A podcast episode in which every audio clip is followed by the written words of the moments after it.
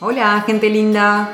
Bienvenidas y bienvenidos a Preguntas Poderosas, un podcast en el que nos vamos a hacer preguntas y vamos a descubrir el poder de hacernos buenas preguntas.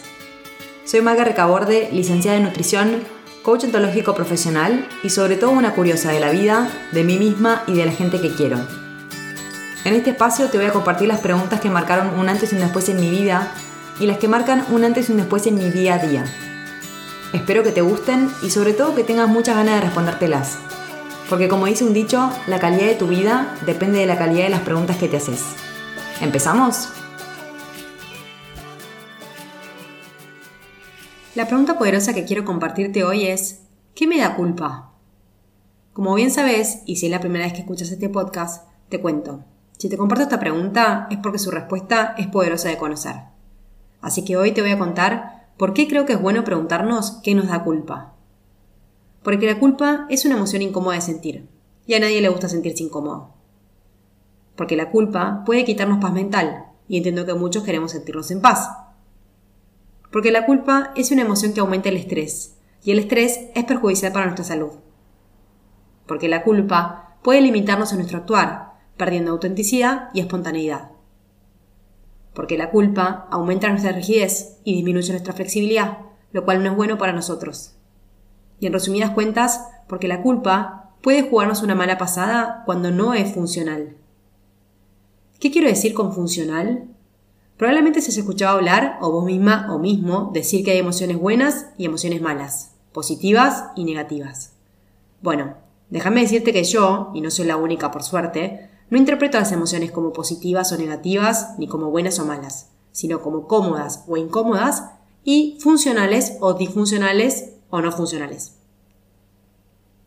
Cuando digo cómoda o incómoda, ya te imaginarás.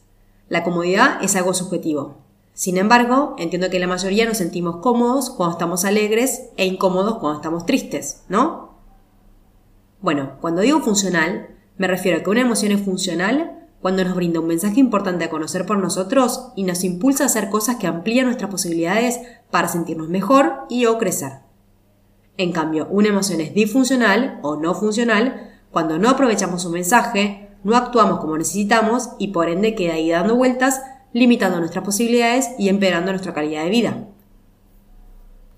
Volviendo a la culpa, cuando la culpa es constante y no la gestionamos saludablemente, puede torturarnos demasiado. Por eso hoy, y te adelanto que voy a estar compartiendo más información al respecto en mi cuenta de Instagram, te invito a preguntarte qué me da culpa. ¿Cómo darte cuenta? Seguramente haya cosas que ya mismo estés respondiéndote me da culpa esto y aquello. También puede ser que no seas consciente de cosas que te den culpa.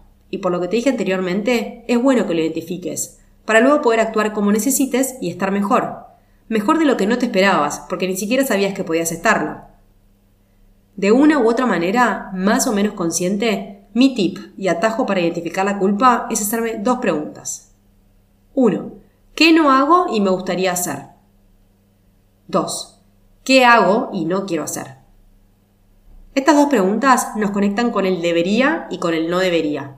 Y te cuento que esa es la función de la culpa, hacernos saber cuándo quebramos reglas, cuándo no hacemos lo que deberíamos o cuándo hacemos cosas que no deberíamos.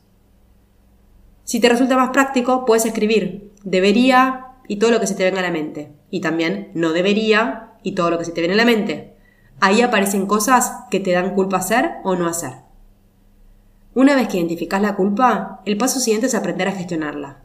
Pero eso no lo voy a hablar en este episodio, sino en un episodio del jueves con una invitada de lujo, psicóloga y coach ontológico profesional. Si te interesa la temática, seguime en Instagram y por acá también, que conocerás más al respecto.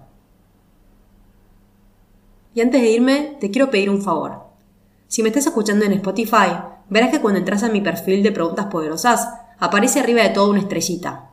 Cuando la cliqueas, te da la posibilidad de valorar este podcast. Y si le pones 5 estrellas, a mí me ayuda un montón a que pueda llegar a más personas. Así que ese es mi pedido para vos hoy.